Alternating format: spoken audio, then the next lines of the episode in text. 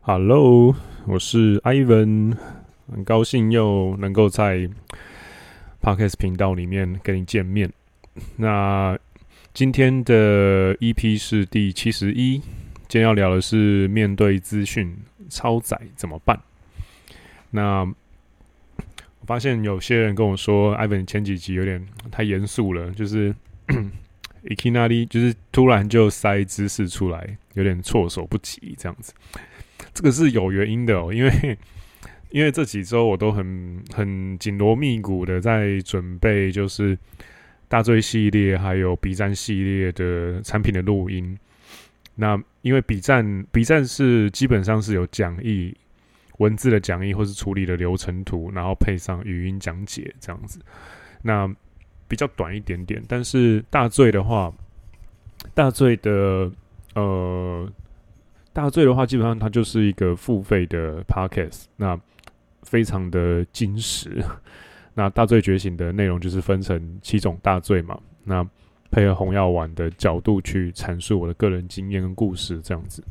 然后上一集也是有去邀请我的自媒体好朋友 Jay，那一起聊一下就是暴食这个属性。那暴食我们是用资讯的摄取了。那暴食的话怎么办的角度去切，而不是只说真的是食物上摄取有问题。假设你是食物上的摄取有问题的话，我会比较建议你征询专业的营养师，而不是去寻找比如说自我提升或者红药丸媒体。你先看医生，然后看过营养师之后，那再来听这些建议，我觉得会比较好。那不要让自己走上一些呃极端饮食法的歪路，这样子。好，那 首先先闲聊一下。很久没有出现的蓝药丸防火墙哦。今天我录制这一集的时间是十月二号。那假设你是我的自媒体的学生，有问题要问我，那或者是说，哎，你最近刚好在十月二号到十月七号这段时间里面，那 你刚好就是转账了，那购买了我的笔站或者是大罪的话，很不好意思，这五天里面呢，因为我要回去报效国家，嗯。我要，我现在人在我的老家这边呢、我要回去，就是某个营区里面，就是教招这样。那女生听众，或者是说你可能比较年轻一点，男生听众，你可能不知道说教招是什么。教招全名叫教育召集，那基本上就是你在退伍的一定年限内，你都还是一个可以当兵的年纪。的话，那国家会定期的不召集你回来，那做一些练习，帮你复习当兵这件事情，你可以这样想啊。那，诶、前几年因为因为我其实被招了，好像有七次还是八次吧。那因为我前几年都一直在国外，我在在日本跟香港嘛，所以就也没办法回来，就一直办免招这样。那今年呢，终于是逃不掉了。那我想说也好，趁这个机会去。报效一下国家，说不定里面还可以，就是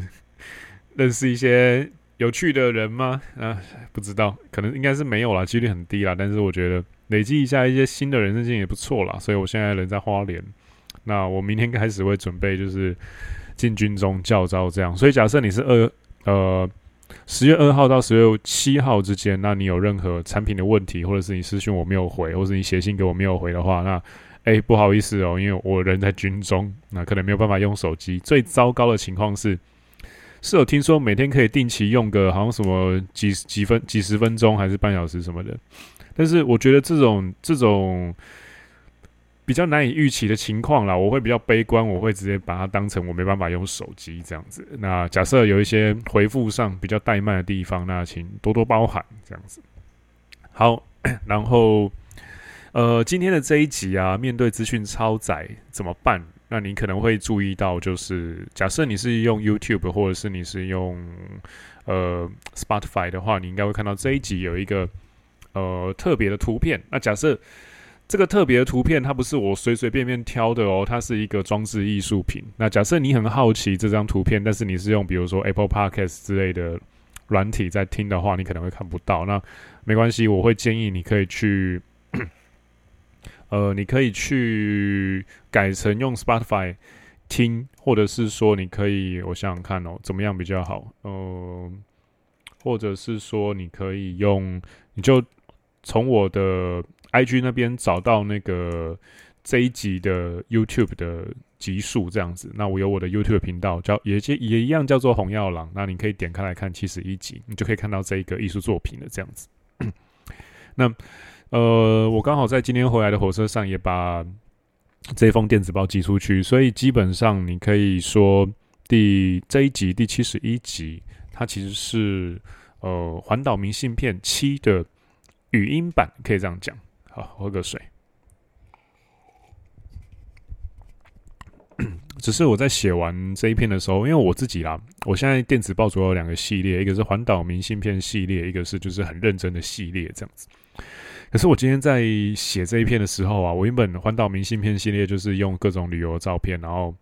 我跟我的机车啊，或者是我跟旅途中的某一个有趣的小片段。那这张照片就真的是像明信片一样，然后去写给你这样子，就分享一个情绪价值。可是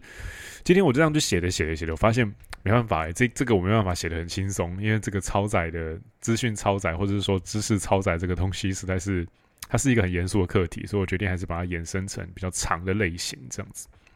那详细的内容啊，我先说我在大罪觉醒里面啊，现在进行到第二条大罪了。暴食大罪，那暴食大罪里面，我跟 J 谈了一集，就是我们是怎么样筛选知识的，我们的知识框架是怎么样打造的。那详细的东西呢，后面都还会再谈。但是因为这些东西知识密度太高了，然后很多东西其实有一些故事也是不方便公开直接说的，所以我们会放在付费的内容里面。那有兴趣的话，呃，你可以到我的 IG。呃，红药郎的频道，然后你点开超链接，里面有一个大罪觉醒的报名页面。那 也不是说你点进去以后一定要买啊或干嘛，没关系，就是 feel free，就是点开来看一下里面的资讯。那里面的资讯呢，其实就是大罪这项产品的线上课程的宣传页了，你可以说是销售页。那我不会避讳这些东西，因为毕竟做自媒体的话。总是需要资金，需要银弹去换取更多的生命体验，然后再变成故事，再输出给大家嘛。那例如你现在正在听的 这一集 Podcast，就是用笔战的学费，然后当做旅费，然后去环岛一步一步走出来的经验里面的其中一条。那有兴趣的话，可以去看看，没关系。没有说，哎，你你不购买或怎么样，那我就。我就讨厌你啊，Ivan 就不跟你说话之类，不是不是这个样子的，就是基本上我是保持着有缘的话你就去看一下，那有缘的话我们可以成为老师跟学生这样子，那单纯就是这个样子啊。那 OK，那我先回到就是 今天要聊的，那假设呢你是 Spotify 版本或者是你是 YouTube 版本的话。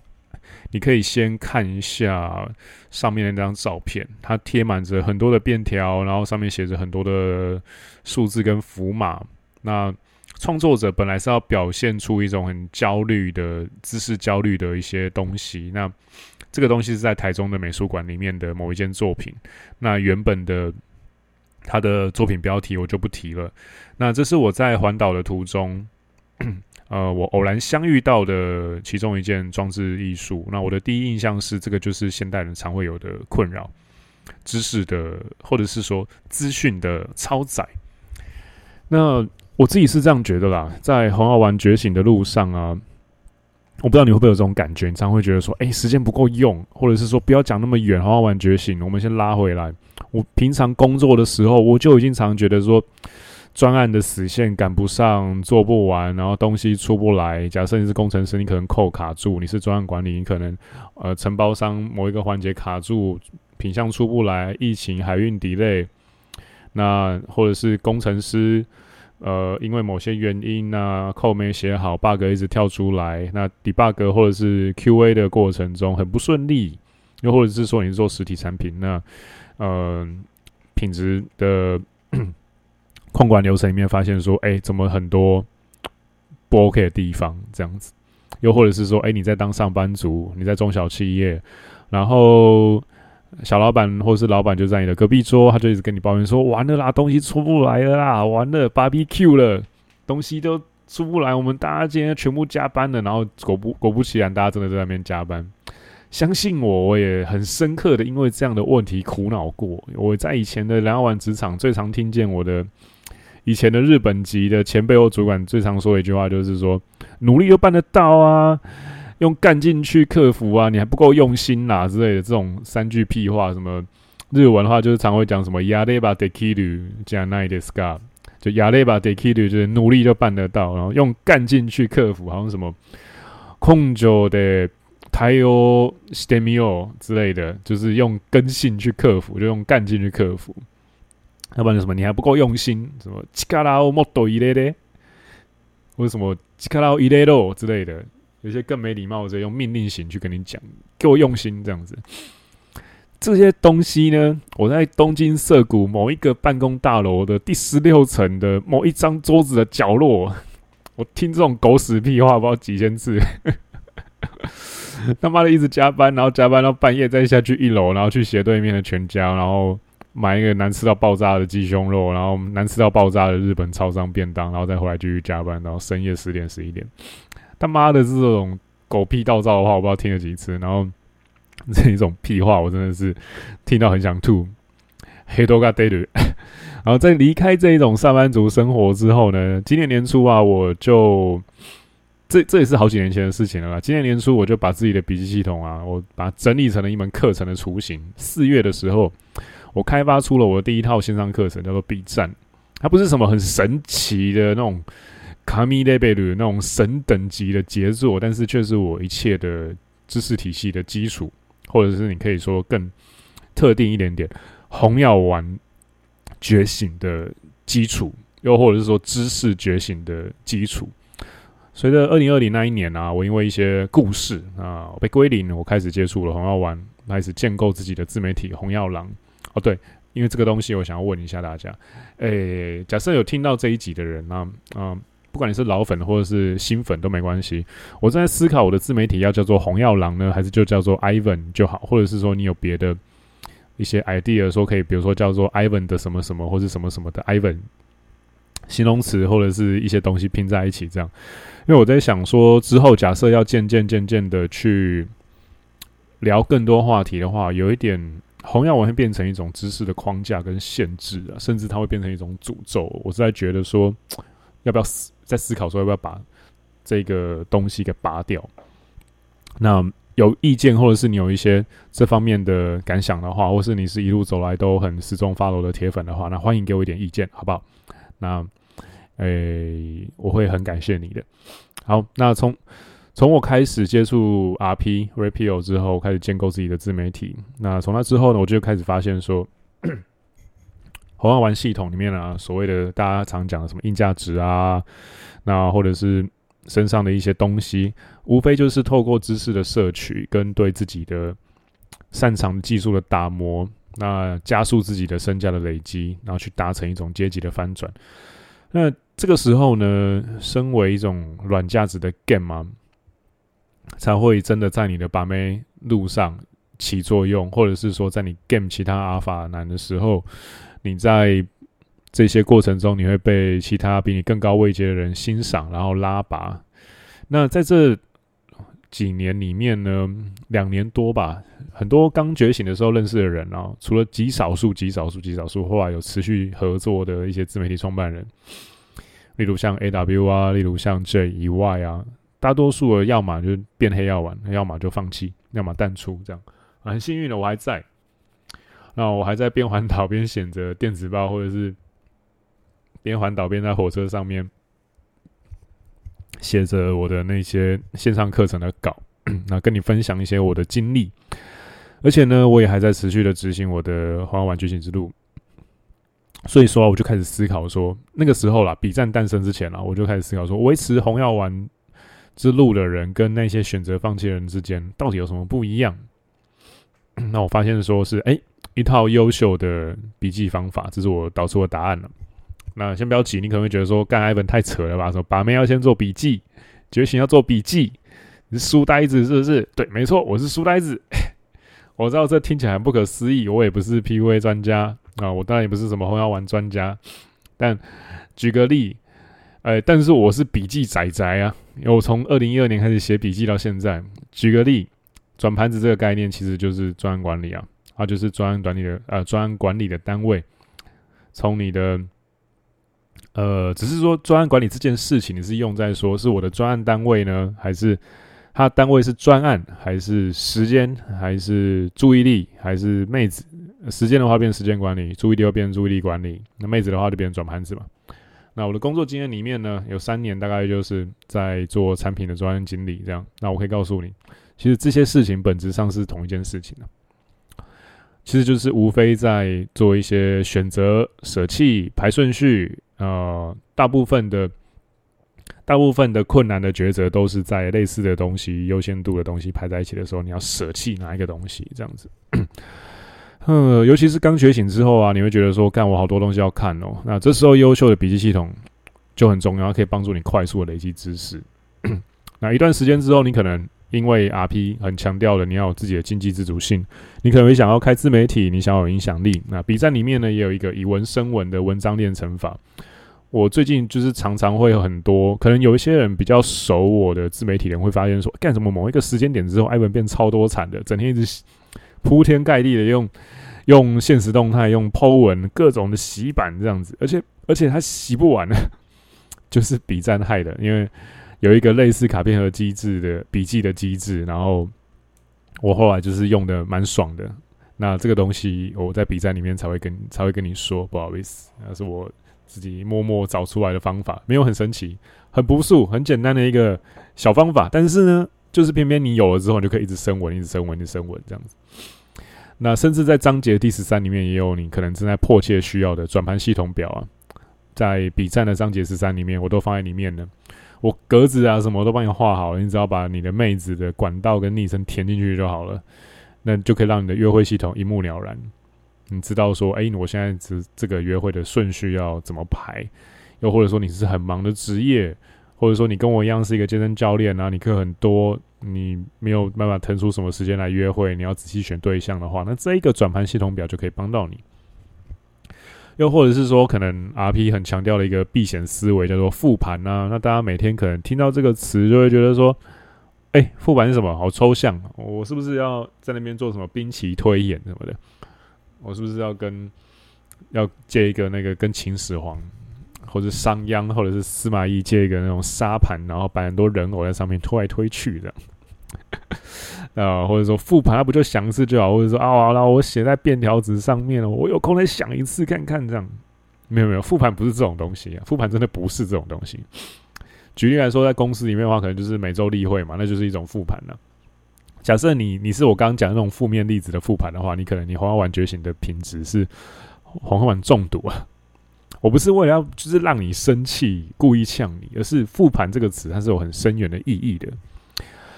那之所以会聊这些，就是因为很多知识焦虑啊，或者是资讯焦虑，就是因为你的复盘的体系系统没有建立好，所以你就是一直在那里爆炸爆炸，东西都没办法好好的思考，进入一个好的循环，你东西全部卡住了。那过去的海外生活呢？我在世界顶尖的游戏公司，例如像万代啊、任天堂啊。那这些公司里面经历的那种，每个月我都要在亚洲各个国家出差，那每个礼拜至少有成十场会议以上的上班族生活，所以我很清楚、很痛、很有切肤之痛的知道说，复盘这个字有多么大的重量，有多么大的深远的含义啊！你每天都差一点点之后啊，一个月、一季啊，一年之后，你会跟其他同事的工作效率差之千里。我没有来跟你开玩笑，真的。然后你剩下的时间可以做什么？你自己可以决定跟运用。那这一些不管是知识的吸收啊，认识女生的管道啊，跟其他优秀男生在商务上打交道啊，或是当然有可能是其他优秀女生，就是你在跟你在商务上，你跟其他优秀的商务人士打交道的时候，你的沟通品质就超重要，甚至是你健身的时候的周期记录，一套好的笔记系统都会变成你的最佳助力，带来一个很棒的复利效益。嗯，还记得我刚提到那些日本上司跟前辈说的干话吗？就说努力就办得到，やればできる，用干劲去克服，根性で対応対応しろ，或者说你还不够用心，もっと力を入れろ。啊，这一种知识蓝药丸跟毅力论者啊，通常啦，那又不是什么古代昭和时代的警察，叫你要去用用。就是实际上在街道上走路找业绩，对不对？巡逻，那 这种我觉得这是一种知识蓝药丸跟毅力论者，就是只讲毅力的，没有讲能力的，也不用再聪明做事的，他们没有办法真正获得成果，而且其实责任呢也不在当事人身上，是也不是说在他身上，是这个上司他当年的上司的教法跟思考方式不够好。他们还停留在那种用三点五磁碟片，然后用用纸片打卡，又或者是说用 Windows 九五九八，然后只有 Word 跟 Excel 的的那个年代。他们他们的脑袋没有快速到可以跟上这个资讯爆炸的年代。比如说，说举个最棒的例子好了，像我的好朋友 J，他在做 IG Game，现在做到 IG Game 二点零。我不知道未来他会不会推出三点零，也许他某一天会突然想不开推出个抖音 game 之类的。那这个时候呢，我跟你打包票，到时候一定又会有一些红丸圈的那些 KOL 啊什么的，或者是一些各种呃在聊 RP 的人，他们可能就跳出来说不行，那 IG 是 IG 是男女人的战场，或者说抖音是女人的战场，又或者说有人更毒一点说抖音是女人跟智障的战场之类的。哎，对，也不对。假设真的只能这样玩，那那比如说像 Andrew Tate 或者是一些其他的那种很强的展示面超强的男性的自媒体，他们不会这么红啊，他们粉丝不会这么多啊。那这样子讲下去的话，J 也不会能够出得了 IG Game 然后活下来啊。他不是就活得好好的吗？那就像我觉得，其实你没有去开发新的工具，没有去思考的话，你就会落入一个好，别人都说不行啊，所以我就不做了。诶、那这个样子你是不是就从众了？那你这个样子从众，你就听别人去讲，那别人讲你就没有自己的筛选知识的筛选跟知识废测别人的框架的话，你是不是就没有框架？那那你这样是不是蓝药丸？对不对？我也可以讲说，你你都这样子，有没有去思考？那你这样是不是蓝药丸？又或者是说，你有时候在 呃跟别人可能发生了一些纠纷。那你可能透过某一些东西传话的人，或者是说某一些那种，呃，间接透露东西的 messenger 这样子。可是你，哎、你没有筛选的能力啊，那你是不是会反过来被利用？这个在那种公司行号或者是说跨部门的沟通的时候，都很容易发生啊。那这个求证机制，它其实也是一种，也是一种 PDCA 的东西啊。对，我就是要跟你讲 PDCA 这个东西，你的复盘。的工具也要够强啊，不然的话，你要怎么去筛选这种快各种各样爆炸出来的那种资讯呢？说真的，我假如是我的上个年代或上上个年是上个世代或上上世代的长辈的话，我去看现在年轻人玩的东西，我会觉得说，假设我没有 IG game 的思想武器或者是笔记的 PDCA 的思维的话，干我会觉得妈超可怕，这些游戏我都不会玩，我被玩死。所以说，我的 PDCA 这个流程的 D。就是度呢，执行就是我未来不要成为这样的前辈或者是这样子的上司啊，那去讲什么屁话，什么哦努力就办得到啊，干进去克服啊，你还不够用心啊，他妈的，这这样子做就做得到？你你以为现代上班族是每个人都是那种那种 刀匠或者是钢铁工人是不是？我只要一直磨东西这样就好，这样用毅力的加赛啊，毅力的毅力都可以解决的话。这个世界有多么简单啊，就不会有人因为归零而去跳楼自杀了啊。Rollo Tomassi 的哥哥也不会因为这样子被归零完之后自杀，然后 Rollo Tomassi 也不会因为这样出来写一本理性男性，然后引起了全球的性别革命，开始让然后红药丸觉醒，开始红起来，这些是不会发生的。所以为什么呢？就是因为旧的东西没有用了嘛，旧的工具没有用了嘛，我们要有新的工具。所以说。这就是为什么我笔战这门课会诞生的其中一个理由啊。另外一个理由就是，常常呢会有一些生活周遭的一些比较重要的人啊、朋友啊啊，会来找我商量事情啊。结果我后来都会发现说，你看啊，其实就是他没有一个很好的记录事情的系统啊，没有一个很好的时间管理系统，也没有一个很好的复盘系统。那我也没有办法二十四小时在他旁边给意见啊。所以说，我想教给他的是靠自己一个人能够战胜的武器，就是我想要教给你的。一个最强大的思想武器，也就是我的笔战这项课程。那希望呢，我的这一封就是环岛明信片第七篇的电子报，又或者是说我现在正在聊的这一个第七十一集的 podcast 能够启发一些你对那种工作处理的思考，或者是 PDCA，或者是对一些那种前辈啊、长辈啊的那种他们旧时代思维的一些一些启发啦，不要过度的听信他们讲的东西，而是你能够去重新的思考跟运用 PDCA 这套工具。那假设呢，你想要赶快把握时间纳入这一套个人军事系统的话，报名链接我会放在资讯栏。那当然，你假如想要更便宜的版本，目前的定价是五二九零。但假设你想要更便宜的版本的话，目前有跟大醉觉醒的合购组合，那个是最甜的，没有办法再低的甜甜价了。那一样，我会把网址放在资讯栏那里。那这个是无可避免的嘛？那我不会说我的 podcast 没有要销售，哎、有啊，刚刚就是销售的部分，好，销售完了。当然，假如你暂时说，哎、欸，还不考虑，或者是说。诶，这一些线上课程产品价值对你还不够有魅力，或者说现在这个时间对目前的你还不够有魅力，那也没关系啊。我一样会持续在电子报系列里面继续告诉你接下来的故事。当然，电子报订阅我也会放在资讯栏，或者是你可以到我的 IG 的个人页面里面有网址可以点。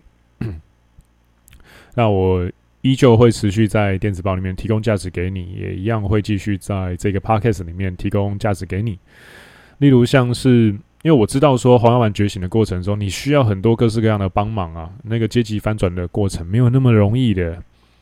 那个那个你要接触到更多资讯的触角，更多人脉的触角，那个不是那么简单的事情。有些东西你要待过真正的底层才会懂的。那个街头智慧的取得方式跟管道，还有你经历过的痛苦跟苦楚，还有那种自己闷着头。那种男男生特有的，我不想要别人的帮忙，然后自己缩在房间的角落，可能一整个周末或者是一整个礼拜，然后思考说干怎么办？我怎么突破现在的困境呢、啊？我觉醒了，我不知道我我现在被归零，我要怎么办？我被归零了，我什么都没有了，我最爱的女人离开我了，然后我是不是就没有什么价值？然后 我是不是以后不会再有任何其他女生喜欢我了？我是不是这辈子就这样子了？我是不是就会这样子不受欢迎，然后没办法再遇到真爱了？我是不是就没有真命天女了？啊、这些东西呢，其实都经历过，不然我不会在这边这样跟你分享这些故事啊。那像，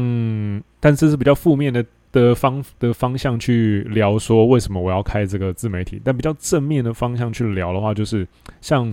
呃，环岛明信片的第六吧，我就有一封呃，我的粉丝回传了一封信给我，然后他附了一个很美的照片，然后也稍微聊了一下说那张照片背后发生的故事。哎、我必须说，很多这种片刻啊，或者是说在 B 站或是大醉购买回去之后的学生，他们会有时候会私讯我说，哎、某一个点帮助了他们觉醒的某一个难关，某一个痛点，B 站解决了我生活的某一个。很麻烦的小事情，它变得很顺，又或者说我的约会生活，因为 Ivan 的某一个建议，或者是 AW 或者是 J，哦对，经营不了 IG 的话，可能是因为你照片不够有力，去找 AW 拍照，好不好？那 我是因为比较忙，所以我先跟他买课，然后我之后才会跟他约时间拍，但是他的技术毋庸置疑的好，去看一下。那。这种收到粉丝的 feedback 跟感谢的感觉，是真的是很开心，也是我持续耕耘红药郎这个自媒体的动力了。那，嗯，对，因为其实有一个故事，我不知道该不该讲。就像以前我阿嬷，因为我们家以前是做生意起家，我阿嬷后来就是在半退休的时候，他就去做，他就很喜欢自己做一些东西，比如说腌。腌菜脯啊，腌泡菜啊，腌酸梅跟梅酒这样子。后来他腌着腌着腌着，邻居好朋友都一直说说，哎、欸、哎、叉叉叉，那个你的你腌你腌的这些东西真的很好吃，有没有考虑去市场卖？一个人讲，我阿嬷还好；三个人讲，我阿嬷还好；五个人讲，十个人讲，我阿嬷开始找说，哎、怎么包装啊？然后就真的拿去他平常买菜的市场去卖了。以前那个花莲的重庆市场还有开的时候，然后呢，卖着卖着卖着卖着，哎，莫名其妙这个东西，阿嬷牌的那个阿嬷牌酸梅，阿嬷牌梅酒，阿嬷牌的泡菜就开始就就是默默的长销这样子，默默长红的。那这个东西其实我觉得就跟我现在做的黄画廊很像啊，又或者是说，我觉得我会跟 J 还有 AW 有这么密切的合作，也是基于类似的感觉，就是跟我阿嬷当初做的事情有点像。他做的事情就是他在经营一家小而美，然后价值很坚实的小小店铺这样子。那我们就是雇好一小群人，那持续的对这一小群人提呃提供价值的输出，那帮助他们，然后用我们身上的经验跟知识。去协助他们达成他们想要的生活目标，又或者说给予一些情绪上的鼓励啊、呃、之类的，就跟我妈那时候去卖泡菜或者卖酸梅是很像的，那个满足的笑容，我觉得是很棒的事情。那 这个也是我开设这个自媒体的原动力啊，对，跟大家分享一下。OK，那明天开始，就像刚刚前面有讲的一样，我会去被教招，呃，帮。呃，报效国家五天，所以十月七号四点以后，我才会变成回到一个可以及时回复的状态。嗯、呃，这样子。好，那今天的故事就到这边。那也谢谢你听我说这个故事。有兴趣的话，我东西都会放在资讯栏，你可以参考一下连接或者我的 IG。啊、有任何问题，或者是说你想要一个我的台面上没有放的 B 站的。试用版或者是讲义，你想要 preview 某一个小段落，那没关系，我的报名页面有整全部的单元的目录，你可以说，哎、我对某某章节比较有兴趣艾文可不可以让我看一下？那我会截取其中一段，帮你刻字画出呃一小段，就是试用的体验版这样子。那不要害羞，有问题就直接问我，大概就是这样。好，谢谢你们，谢谢你们，你们跟谢谢你。听我说完这一串故事，那我是 Ivan，我们下次见，拜拜。